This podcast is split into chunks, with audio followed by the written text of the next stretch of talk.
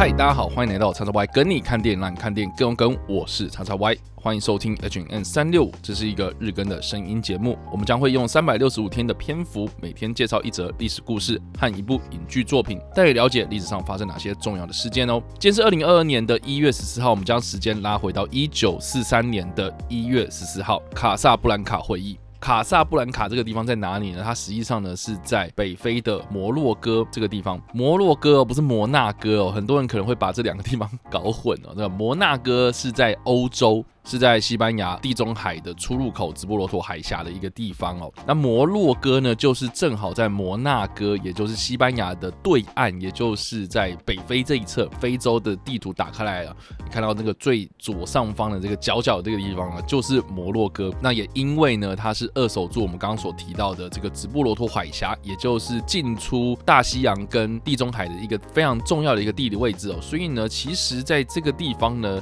对于地中海的地理位置。治而言呢，哦，是一个非常重要的一个地方。它自古以来呢，一直都是兵家必争之地哦。所以在第二次世界大战期间的这个北非战场啊，也是这些欧洲国家他们很想要去占领的地方了。那卡萨布兰卡会议呢，这个时间点在一九四三年，大家看到很多这种第二次世界大战战争的电影啊，很多大部分都是美国在一九四一年开始宣战之后呢，打到大概一九四四年的时候呢，诺曼底登陆进入到这个西欧的战场之后呢，蛮多的二战。主题电影呢，都是在描述这一段时间，就是战争已经快要进入到尾声的阶段了。简单点说呢，纳粹德国在二战初期，他们以这个闪击战的战术啊，席卷了西欧整片大陆之后呢，就把法国呢南北一分为二，北边呢就是所谓纳粹占领的法国，那在南法这个地方呢，他们就建立傀儡政权维奇法国。那为什么叫维奇法国呢？是因为他们把首都定都在维奇这个地方，所以我们常听到一些在二战期间的法国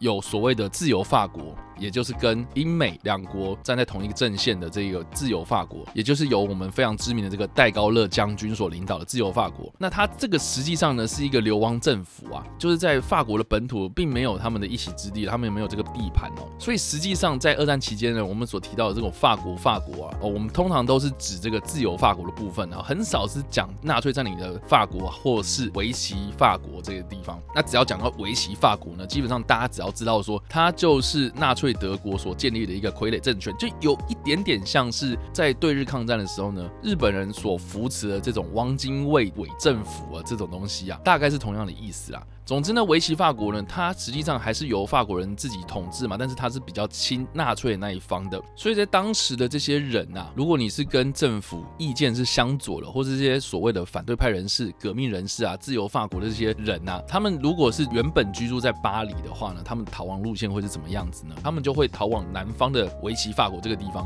然后呢，再辗转到了摩洛哥这个地方呢，再从摩洛哥的卡萨布兰卡这个城市呢，搭飞机到当。时的中立国，也就是西班牙这个地方呢，再逃往西方的世界啊，比如说你要到英国还是到美国这些地方哦，所以很多人几乎都是把卡萨布兰卡这个地方呢，当做是一个非常非常关键的转运站哦。那卡萨布兰卡会议呢，它为什么会如此的重要呢？很大的一个原因呢，它就是在第二次世界大战晚期的时候呢。同盟国非常少见的邀请了当时同盟国的几个非常重要的领袖来卡萨布兰卡这个地方开会，所以算是一个蛮前期的一场会议哦。那在这个会议中呢，他们决定哪些事情呢？简单来说呢，就是在第二次世界大战的晚期，非洲、地中海、太平洋战争，还有之后对轴心国作战等等的问题哦。在这个会议里面呢，英法美这三方呢都有决定了一些关键的决定哦。值得注意的就是说呢，诶，苏联也是同盟国嘛，那当时。的史达林呢，他们也有被邀请这次的会议哦，但是史达林他并没有参加。很大的一个原因呢，是因为当时的史达林格勒战役呢还没有结束，而且史达林格勒这个城市啊是用史达林的名字去命名的嘛，所以德国很想拿下来这个地方，那史达林也不想要失去这个地方了。所以对于史达林这个人来说啊，史达林格勒战役呢对他来说是非常非常重要的一件事情啊，他怎么可以离开苏联呢？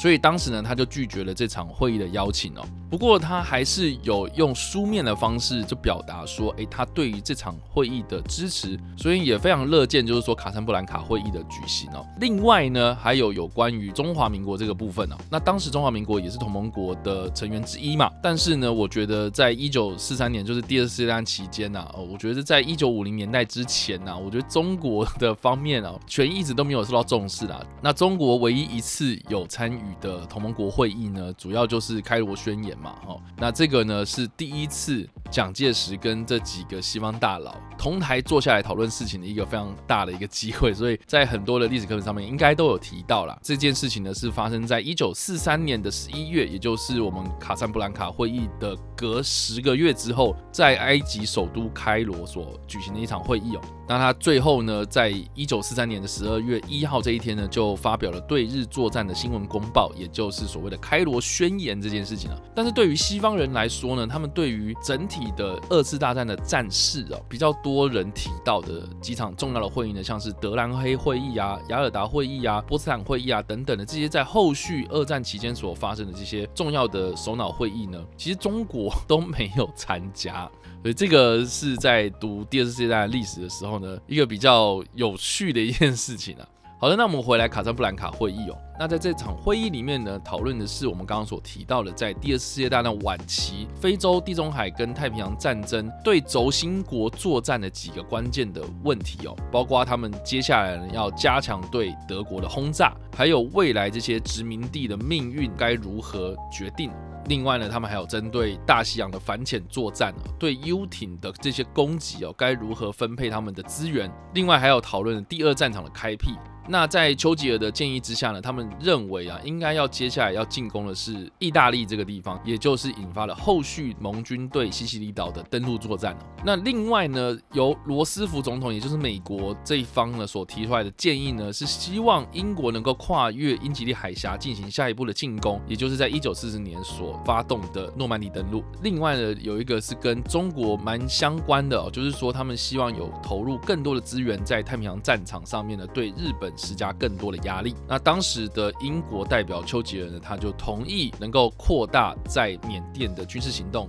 来稳固蒋介石在中国的地位。美国也同意了，就是提供护卫舰或者登陆舰的给当时在远东作战的这些英国军队。那就我们刚刚所提到的这个对。德国轰炸的这件事情哦，他们有决议，在一九四三年之后呢，英美两国的空军就要联合起来呢，以英国为基地对德国进行战略性的轰炸。英国皇家空军呢，他们主要是对于夜间的轰炸；那美国的陆军航空队，他们是对于白天的轰炸。那另外一个也蛮重要的一点，就是说在会议结束之后呢，我们常常看到就是在历史课本上面有很多的这种照片哦，哦，这些都是在会议结束之后呢，他们在会议的建筑物外面。的庭院哦，就是坐下来给这些媒体们拍照。那在这个记者会上面呢，罗斯福总统呢，他有发表了一些讲话。他在这个讲话当中呢，就提到说，同盟国呢要把德意日就是轴心国这三方的国家呢，打到了无条件投降为止哦。所以这也是无条件投降这件事情呢，第一次被提出来。那其实当下就有捕捉到，就是说丘吉尔听到这件事情的时候，其实蛮震惊的，因为从来都没有想过是无条件投降。因为比如说一战啊，或者任何的这种战争条约，在战争结束之后呢，都是所谓的有条件式的投降，就是说，哎，我要结束这场战争，我要跟你谈条件了，而没有所谓的这种无条件的。但是就英国的丘吉尔，或是就法国的戴高乐来说呢，就是欧洲方面的人呢，都不太想要把无条件投降这件事情呢，给无限制的上纲啊。那其实呢，有条件投降呢，才是让这些原本跟你敌对的国家呢，赶快收摊走人啊，不要再进行战争的一个比较快速的方式哦。所以无条件投降这件事情呢，到底在这个时间点提出，或是如果这个时间点提出有条件投降呢，那是不是第二次世界大战会比较早结束呢？这个也是蛮多后续的历史。学家猜测或是喜欢讨论一个点哦。而且啊，如果无条件投降，对于德国或是意大利或是日本来说呢，诶，既然我们投降就是要无条件投降的话，那我们是不是要继续的反抗到底啊？我们是不是要继续的战到只剩下一兵一卒啊？有些人也是有提出一些想法，就是说会不会就是提出了无条件投降之后呢，就激化了这些人的反抗情绪哦，所以就让这个战争继续的拖延下去哦。但是不管怎么样呢，在一九四三年的一月十四号到一月二十四号这十天之间呢，他确立了第二次世界大战晚。期同盟国对轴心国作战的关键决议哦，那我们我们在这边所推荐的电影呢，是非常著名的经典之作啊，北非谍影》这部片呢，是在一九四二年的时候上映的电影哦。这部片我觉得也蛮有趣的，就是在二零二零年呐，疫情刚爆发的时间点啊，很多人可能不太敢去看电影，然后很多的娱乐大片呢都延档啊。在当时呢，就有很多这种旧片重映啊。在台湾的院线档期呢，就有上映的《北非电影》这部片，我也趁着这个机会呢去看了。我个人是非常非常的喜欢，因为我觉得这部电影呢，它基本上就是一个教科书等级，就是拍片手册啊。你想要拍一部爱情电影，你想要拍一部剧情片我觉得基本上《北非电影》呢，它有很多的场景，基本上是可以拿来参考用的。就是你要拍人的对话啦，你要拍非常紧张的这些人跟人之间的对立啊、呃对峙啊等等的，你只要是你想要拍电影，你是一个电影人，你是一个电影系的学生，甚至是你是影评人等等的，我觉得基本上就一定要拿来看的一部非常非常经典之作。这部片的故事呢，就是在描述说有一个美国人叫瑞克，他在一九四一年。也就是第二次世界大战期间呢，他在卡萨布兰卡这个地方呢，就开了一家咖啡馆，叫做瑞克美式咖啡。那这个咖啡馆里面呢，非常热闹啊，因为里面它聚集了各种不同来路不明、龙蛇混杂的这种环境啊，有纳粹党的党员、意大利人，他甚至还有维系法国的这些官员哦，甚至是呢，还有我刚刚所提到的，就是经由这些逃亡路线想要逃到西方世界的这些欧洲难民啊，他们都在这个卡萨布兰卡的瑞克。美式咖啡馆里面呢聚集在一起哦，所以呢，有人想要逃亡，有人想要抓到这些逃亡的人，有些呢甚至是交换情报，甚至是一些在地下反抗这些法西斯主义的反抗分子哦，都在这个咖啡馆里面聚集哦。所以瑞克这个人呢，他开的这个咖啡馆，他去管这些事情吗？没有，他就是认为说哦，我就是开了一个咖啡馆，那你们要干什么干什么，那是你们自己私人恩怨了。你们要来这边抓人啊，我也没差啊。但是如果你们要在这边闹事的话，请你们到。外面去解决这样，所以呢，我觉得故事的设定啊，其实跟当时一开始不太想要去碰欧洲战士的美国来说啊，我觉得它是一个缩影啊。我觉得更有趣就是说，卡萨布兰卡这一个名称啊，它其实是西班牙文的白色的房子的意思啊。那所以呢，这是不是也是意味着这个美国的白宫呢？然后我觉得有这种哎蛮意外的巧合。我觉得蛮有趣，就是说呢，在这个咖啡馆里面所发生的很多事情呢，其实就是一个时代的缩影啊。你可以看到，就是很多人就是聚在这里，有各怀鬼胎啊，很多人都有自己的盘算啊。但是美国这个人呢，他就是提供个场域哦，我就是有钱，隔岸观火，看你们这些人在这边闹来闹去啊，但是我不介入这件事情啊，但是我暗中去做一些帮助人或。者我认为是对的事情啊，这其实都说明了就是美国人在二战期期间当时的这个立场。那我觉得更有趣的就是说呢，电影的时间它是设定在一九四一年的十二月，也就是美国它刚介入到二次大战的这件期间哦。然后电影它是在一九四二年的十一月二十六号首映，一九四三年的一月十四号，也就是卡坦布兰卡会议的开始。这事实上呢，就是电影它上映之后啊，隔了刚好一个。礼拜，盟军呢他就攻下了这个卡赞布兰卡的城市，所以才会有隔年在一月所举行的卡赞布兰卡会议。那提到这部片呢，还有什么哪些值得一提的地方呢？那就是他在一九四四年的奥斯卡上呢，获得了最佳影片、最佳导演、最佳改编剧本这三项最主要的大奖都拿回来了，可以说是在奖季期间呢非常非常重要的一部电影哦。而且更有趣的是说呢，当时他们并没有这么大的野心要去拿奖啊，或者什么的啊，它基本上就是一个舞台剧改编的电影哦。而且这个舞台剧呢还没有公开哦，就是说它只有这个舞台剧的剧本，它并没有公开的发表过这件事情哦。而且这部片的成本预算啊是在八十七万到一百万左右美金的这个预算制作啊，但是在最后的票房呢是三百七十万美金。在美国放映的这段期间呢，赚到了这个票房啊，所以是在商业成就上面呢，是表现非常非常的好啊。而另外呢，这部电影呢，它其实是以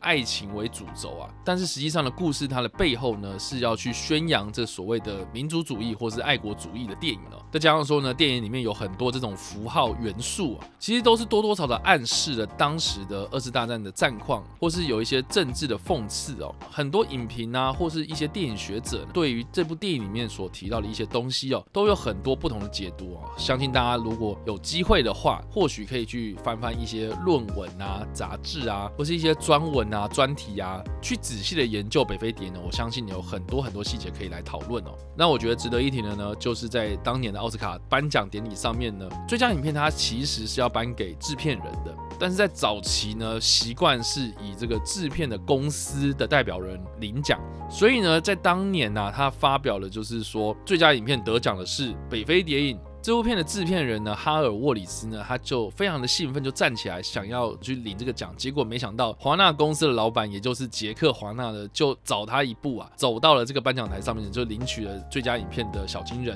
所以呢，这个哈尔沃里斯呢，就站起来之后呢，就非常的尴尬，就只能重新的坐下来，而且觉得非常的受辱跟生气哦。而且这件事情呢，过了很久很久，他还是耿耿于怀啊。那这个小插曲呢，也导致了哈尔沃里斯在当年的。四月就离开了华纳公司，跳槽到了派拉蒙。我觉得这个或许是华纳公司的传统，因为近年来疫情的关系，很多电影上了串流，但是华纳公司好像就是一意孤行这样子，根本就没有跟这些创作者商量过，所以就导致了像是诺兰呐，知名的电影人们哦出走华纳，就不跟华纳合作了这样。然后你看哦，一九四四年发生的事情，然后到了现在二零二二年了，你看 华纳还是在做同样的事情，这真的是历史永远都是告诉我们一件事情，就是说我们人。都不会从历史上学到教训。那提到了很多北非电影这部片的一些相关资讯哦。那为什么我们在这一次的卡赞布兰卡会议里面呢，要提到这部北非谍影呢？很大的原因呢，就是北非电影的英文片名就是卡赞布兰卡。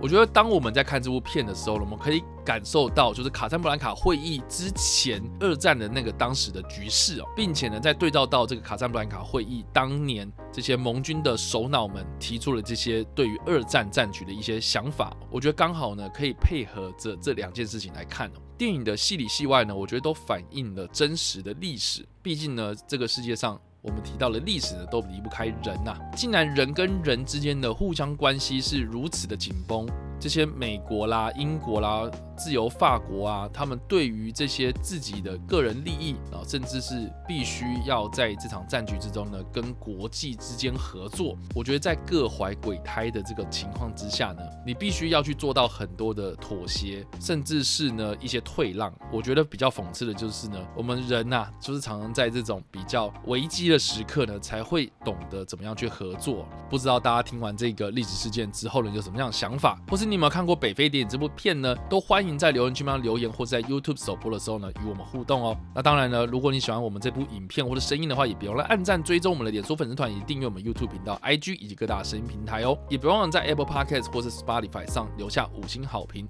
并且利用各大的社群平台推广分享我们的节目，让更多人加入我们的讨论哦。以上呢就是我们今天的 H N 三六五，希望你们会喜欢。我们下次再见，拜。